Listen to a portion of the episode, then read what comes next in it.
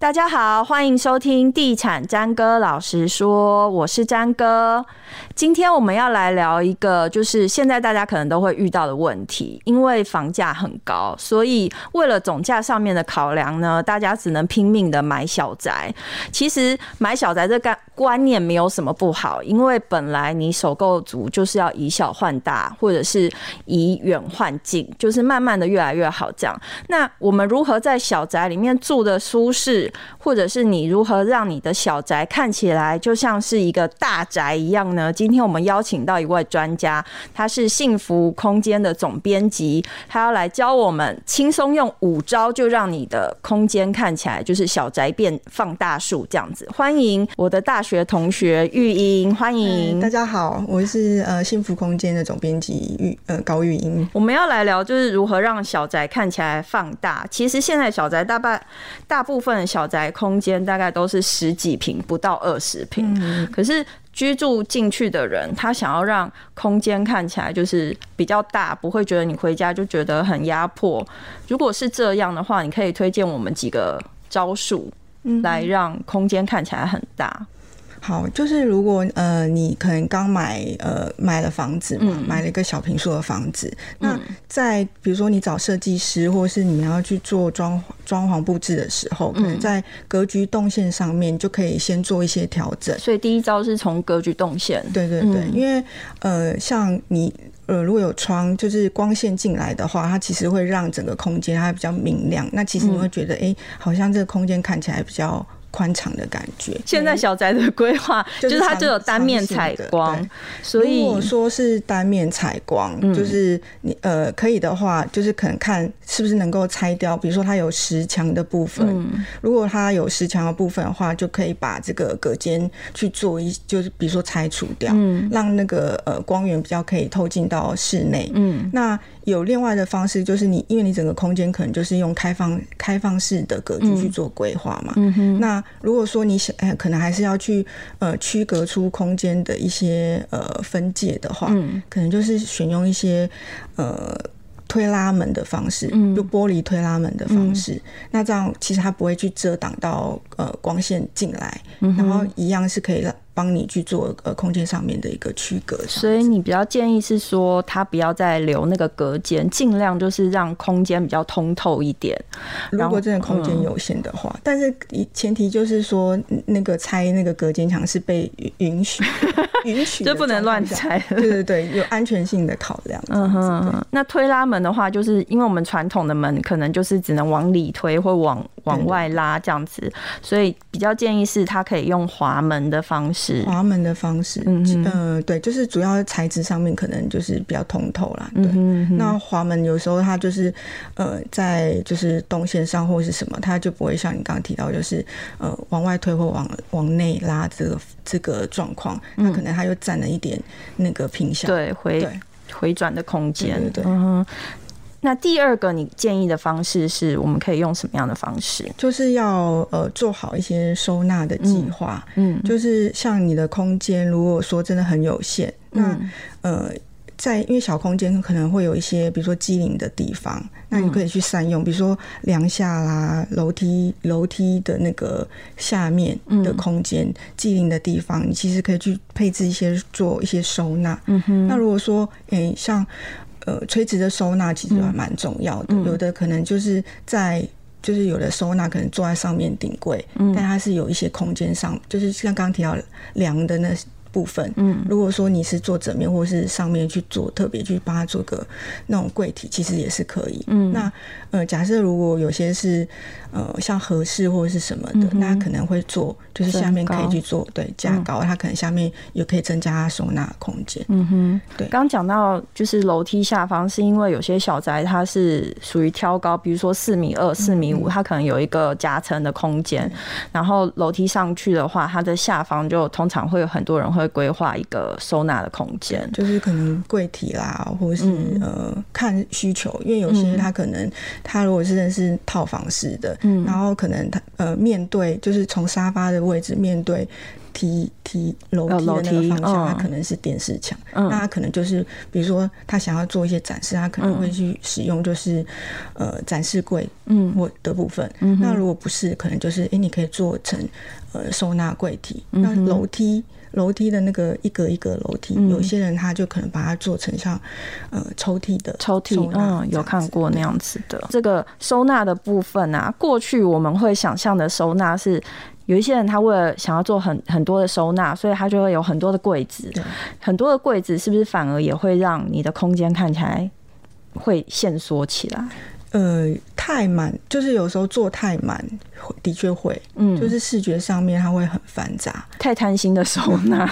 嗯、呃，对。但是有时候它其实可以用一些方式去，就是去把它改变，嗯，比如说像呃色调上面的选择，嗯，然后或者是说就是材质上面去做一些调配，嗯，那也许即使你是。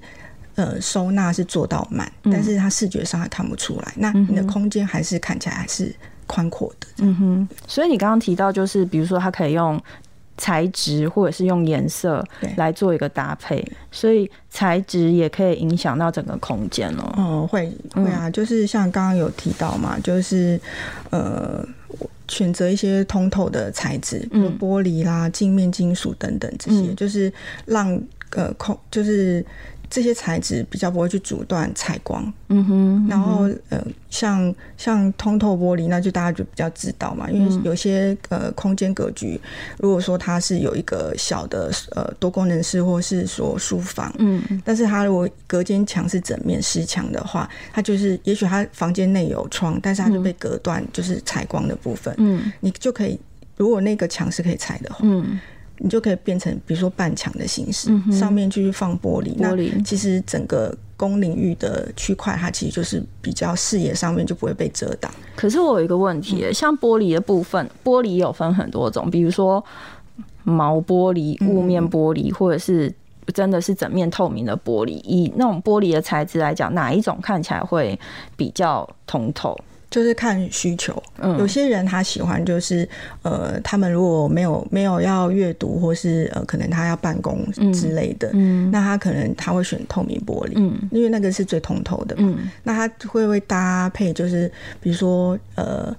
百叶窗啊，窗帘等等的，就是如果你有需求的时候，哦、你就把它遮蔽起来。嗯，那如果没有需求，其实你就是整个不会，就是可以让你整个客、嗯、客餐厅、客客厅空间就是比较宽敞这样。那如果说，哎、欸，就像刚刚提到，就是说隐私性，嗯嗯，可能比如说餐呃厨房空间外面的那个。如果你是选用玻璃的话，嗯、有的他就会选用雾面玻璃啊，嗯、或是什么茶玻啦这些，嗯、就是它视觉上面它可以稍微有一点呃，让你有点隐私性，嗯，但是它一样是通光，就是对透光，就是光线还是可以进来这样，嗯哼，所以就是看你空间是哪一种属性就对了，对对对。那其实你刚刚讲到就是镜面啊，就是我们也有去参观过那个接待中心的样品屋，嗯、它镜面用的非常夸张，就是你进去就是一直在反射，一直在反射出来很多个自己这样子。其实其实会有点太多，太多使使用太多镜面，呃，就是呃。呃，一般常规上是比较不建议了。嗯，嗯。对，就是你如果局部装装饰，再比如说，呃，像有些它会在餐厅梁上方，嗯、它会就是放大一点空间，或者是说局部在你的墙面去做一些镜面去配置，它它是可以达到，就是说，好像你视觉上面乘以二的感觉。嗯、可是你如果就除非那是个人，就是他，我就是要那种提花 的那种感觉，可能就还好，可能就就是那是他自己的选择嘛。那如果说不是的话，就是。建议是局部的使用这样子，对对，因为像餐厅，就是设计师就有分享过，就是有的人喜欢在餐厅的那个端景墙，就是有一面它主要是 for 餐厅的那个地方，他可能就用镜面，因为它反射出餐桌上很丰盛的呃食物，就是一种寓意，就是呃你丰衣足食的感觉，所以就是局部使用，其实我觉得是 OK 这样子。好会说哦，这个设计师，所以你买一个便当就是反射。出来就觉得你有有两个便当。哦，好。讲到如何让小宅放大呢？其实我们还有一个撇步，就是你可以从瓷砖的选择上面，让你的小宅有放大的效果。怎么选呢？有设计师说，你可以在小宅里面贴大砖，比方说你选用九十乘以九十公分，或者是六十乘以一百二十公分的大尺寸的瓷砖，然后透过减少缝隙的方式，让空间有放大的效果，居家空间看起来也会更有升级的感觉。例如说，曾经有设计师提供给我们一个案例，就是以你家的浴室为例，通常你的一般的墙面高度大概会是两百四十公分左右，你就可以选择大概就是六十公分乘以一百二十公分的瓷砖，然后以直贴的方式呢，让它的空间看起来更大，因为缝隙少，未来使用的时候也会比较好清洁。那空间也因为少了切割线，有瞬间变大的感觉。那讲到瓷砖，我们就会想说，如何来挑选一个好的瓷砖？我自己累积十余年看过上千件案的经验，我觉得挑选一个好的房屋物件，我们可以看的是 location location location，就是它的地点地段。但是挑选一个好的瓷砖，我们应该讲究的是它的 brand brand brand，就是品牌。好，没有要烙英文哦，就是告诉大家说，品牌在挑选瓷砖方面其实是。蛮重要的一环，在台湾成立有五十年的在地品牌冠军瓷砖，告诉大家挑选瓷砖有五大心法，遇到烧烫伤的时候有五大口诀，是冲脱泡盖送。这时候我们要告诉大家，挑选瓷砖有五大口诀：看、掂、听、拼、试。看、掂、听、拼、是，其中看的部分呢，就是你在讲究瓷砖的表面纹理不能有破损，边缘要很平顺，釉面也要完整。最重要的是，你的产地来源要很清楚，避免劣质品混淆视听。我们选 MIT，而且有十五年保固的就没有错了。再来就是掂，掂的话就是你把。挑选的瓷砖放在手上，掂掂看瓷砖的重量，相同尺寸的瓷砖，尽量就挑选比较重的那一个。听的话，就是你可以敲打你的瓷砖，听听看它的声音，声音越清脆，瓷砖密度越高，就代表它越坚固耐用。拼的部分，就是你瓷砖选好了以后，就拿来拼拼看，可以看看这个瓷砖呢有没有高低或是尺寸上面的落差。最后一个就是试。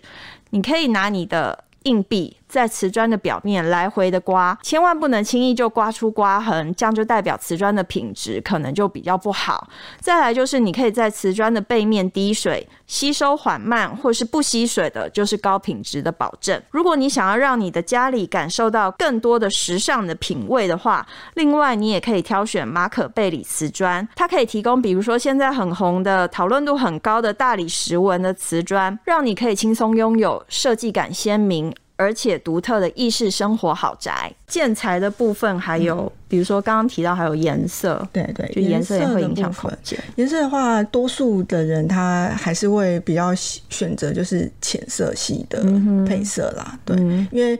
呃，就是明亮的浅色，它其实就是会让空间感觉就是很放大，嗯哼。但是就搭配上面，其实呃，有时候太平面，你可能还是会去选择一些就是呃一些跳色去做。搭配就不会看起来好像很平这样子。嗯哼，那你就说，哎、欸，那有的人我就是想要用一点深色、啊，对，他就不想要整间都是米白色，或整间都是同一个色系。嗯，那可能就是在配比上面就是要去做调整，比如说、嗯、呃二比八、三比七，八的深色，哦、这个有点太重，就是就是呃两层或三层的深色，嗯，然后去做搭配。那其实空间上面也是会。比较可以跳出一个层层次感来，嗯哼，像有的人他可能在客厅的部分，他呃电视墙他可能选深色，嗯、哼。但他沙发背墙就是浅色，或是沙发背墙是稍微深的颜色，嗯、但他电视墙可能是浅色，嗯哼，那像一般比较比较有常见。还有像卧室空间，嗯哼，就是可能主要的呃床背墙，它可能就选选个什么莫兰迪色，或是深灰色，或是什么，嗯、就是舒眠的感觉，嗯啊对。那其他的地方可能天花或者是其其他墙面，因为有柜体嘛，或者是说其他墙面，它就是选择一样是浅色去搭配，嗯、那去跳跳一下蛇，其实在空间上面层次比较丰富，它不见得一定说会让你的空间看起来很狭窄这样。嗯哼，其实我们之前还有提到说，像是现在人很喜欢挑选木地板，所以木地板的那个木纹，它也要就是比如说它会不会要搭配？光线啊，或者是什么、嗯、哦？木地板的话，就是会建议呃，在选择的时候，可能就是顺应着光线的来源啊，还有空间的长边去做铺设。因为在视觉上，你可能从玄关进来，然后如果你是全室的木地板，嗯，那在视觉上面，如果你是沿着长长的那一边去做铺排的时候，你视觉上是会被导引。嗯，那如果说一路它是往哦到窗那边，其实就是窗外的光线啊，呃，绿意。进进来之外，就是你视觉上面你会觉得有一种拉长延伸，延伸就是自自己可以制造一下家里的一个景深这样子。嗯哼，那再来最后一个，你你提供给我们的，应该就是在讲到。要选择家具的对家具家具的配置，其实现在蛮多人。如果说你空间格局你没办法打动，你就可能透过家具去做一个、嗯、去做一个调配。嗯，那像是呃，假设如果一开始你在装修的时候，你就是考量空间的限制，那你想要就是说呃，整个空间它看起来就是呃。比较开，就是比较不会那么拥挤，但你又想要很多收纳，嗯、或许可以考虑说像系统柜，嗯、因为系统柜的话，它其实呃，有的人他就会同色系的系统柜，它可能从玄关，然后一路延伸到。的电视柜，那它中间它其实就是视觉上面它是统一的，你就不会觉得好像有被截断的感觉。之外，它其实就是把你需要的收纳机能全部都包含在那个里面。嗯哼。那除了说你刚刚提到的卧室，还有比如说客厅联合玄关的部分，嗯，那在其他的空间上面有没有还有一些，比如说家具的选择上？比如说沙发啊，或者是嗯餐桌之类的。嗯、餐桌就是一呃也是比较多会选择就是活动式的家具去做、嗯、去做活动式的餐桌，比如说可能现在拜拜在用的那种可以折叠的那种，那种 那种好像太复古了。我想可能主要还是呃客客厅的地方，嗯，它可能就是呃你家具的尺寸比例可能就是要呃在拿捏，就不用选到很大。然后或者是说像沙发，就以前大家都会说三二一这样，嗯、就是整组。那你可能空间考量，你可能选择适合的尺寸就好了。嗯哼，对，那它最好就是呃移动上面比较方便。嗯哼，那你可以去随时去调配你的空间使用上面的一个状况。嗯哼，那。刚提到就是说餐厅嘛，嗯，现在蛮多它是整合整合式的，就是多功能的餐多多功能的呃家具，它是一物多用，嗯，它可能就是一个一块板子，嗯，那平常没有要使用的时候，它可能收在可以收起来，对，它可以收，它就是在那个柜体之间，它有一个空间，嗯，它可以把那个板子收进去，那。你的动线上不会受影响，那你的空间还是开阔。我要吃饭的，他把它弄出来，然后他可能诶，他可以就是变成餐桌，变成书桌。嗯，然后现在也是有一些呃会使用，就是像那种呃，在规划上面，它可能就是床，它可以收起来在墙壁里面。嗯，对，那。呃，它也是可以结合柜体，但是国外感感觉比较多，对，这国外蛮多，而且那种西洋影集里面还蛮常看到这样子的设计，可是台湾人好像比较少。对，是稍微少，是稍微少一点啊。对，嗯嗯，主要可能就是刚刚提到，就是在餐桌，就是你空间真的很很小。像我们之前有、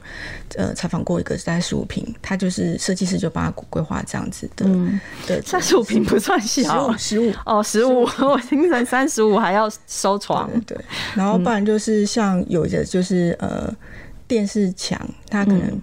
等于是两面式啊，它后面可能它还可以做收纳或者是什么的，就是呃你让它的功用不是单一的，它是多功能，那你因应你不同的使用需求，它可以去做，就是满足大家就是在使用上面的需要这样子。嗯、像像你刚刚提到的那个沙发的部分，因为传统台湾人就会觉得很好客嘛，嗯、他就会希望他的沙发比较大。可是我看现在其实有很多小空间用的沙发，它就是 maybe 你就是买一个两人坐的，但是它的另外一个独立的凳子，它可以既可以当边桌，然后之后它也可以做收纳，然后它也可以拿来，比如说。呃，当凳子使用，就是客人多的时候也可以拿来做。对对对，就是可能单品的，嗯、就是家具单品的挑选，其实你也可以去做一些呃点缀。综合以上你讲到的那几点，包括格局的动线啊，然后收纳啊、建材啊，然后颜色跟家具的挑选的部分，整个听起来你想要让你的小宅放大，就是。第一个你要讲的就是一致性嘛，对，对对，然后它要有延伸感，就是你不能东跳跳西跳跳，然后颜色也是不能，颜色的选择大概几种之内会比较好？三种，三种，建议就是呃像呃天花板啦或者是墙面这种比较大面积的，嗯，就是最好是在三种以内，所以。喜欢普普风格的人，他就不适合住小宅了，可能就会呃要取舍，对对，或要选很厉害的设计师，对对对对，就是有时候也是考验设计师的功力，这样是，所以就一开始就跟设计师说，我喜欢普普风，你帮我还要小宅放大，对对对 对，好，那再来就是我们最后一个想问的，就是刚刚提到的，就是五个要素可以让你的小宅放大，可是我买小宅的人，我就是真的预算有限，我可能装修的预算也有限。如果在这五个里面，这也是考你的一个问题啊。在这五个里面，如果我非得，比如说只能选两个好了，就是让我的小宅放大，你觉得哪两个最重要？如果你的预算真的很有限，很多现在就是讲所谓的轻装修嘛，或者是软装布置这一块，对对对，那你就可能透过呃家具去做一些。跟动，或者是说减少不必要的家具、柜体这些东西。嗯，那如果你真的要选家具，那就是刚提到它的功能是功能性可以